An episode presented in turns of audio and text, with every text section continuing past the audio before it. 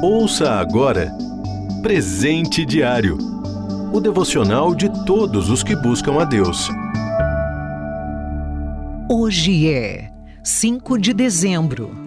O título de hoje é Porém. Leitura bíblica, primeiro livro de Samuel, capítulo 8, do versículo 1 ao 5. Versículo-chave. Porém, os filhos de Samuel não andaram nos caminhos dele. Primeiro livro de Samuel, capítulo 8, versículo 3. A pequena conjunção, porém, em todos os seus significados, mas, todavia, contudo, no entanto e etc., traz sempre uma conotação de restrição. E assim como os filhos de Samuel, todos nós convivemos com essa ressalva.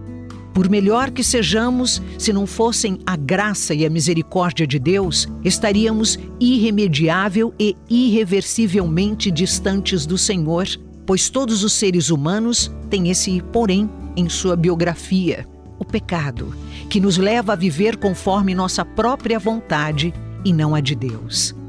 Ninguém pode salvar a si mesmo, muito menos outras pessoas. Os filhos de Samuel seguiram sua própria vontade e a fidelidade do pai não bastou para resguardá-los da condenação. O profeta Ezequiel dá um exemplo parecido quando menciona três homens de ótima reputação: Noé, Daniel e Jó.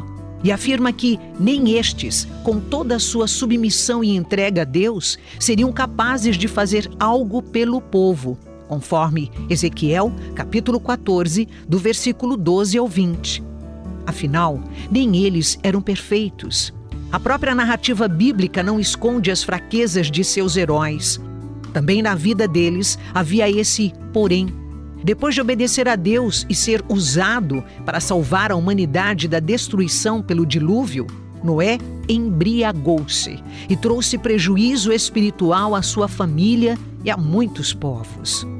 Jó tinha um relacionamento torto com Deus, crendo que sua justiça pessoal deveria mantê-lo a salvo das dificuldades. Moisés deixou-se dominar pela raiva e impaciência e cometeu um erro que levou Deus a impedi-lo de entrar na terra prometida. Resumindo, Abraão Isaac, Jacó, Gideão, Elias, Paulo, Pedro, eu e você, todos, convivemos com esse porém. Apenas a graça de Deus, manifestada em Jesus, pode nos livrar da condenação divina. Como é feliz aquele que tem suas transgressões perdoadas e seus pecados apagados. Salmo 32, versículo 1. Todos pecaram. Está na carta aos Romanos, capítulo 3, versículo 23. Porém, agora já não há condenação para os que estão em Cristo Jesus. Romanos, capítulo 8, versículo 1. Podemos ser bons, porém também somos pecadores. Estamos condenados, porém Jesus perdoa quem se arrepende. Você ouviu Presente Diário, o devocional de todos os que buscam a Deus. Acesse transmundial.org.br. Ajude a RTM a manter esse ministério. Faça já sua doação. Acesse transmundial.org.br/doe.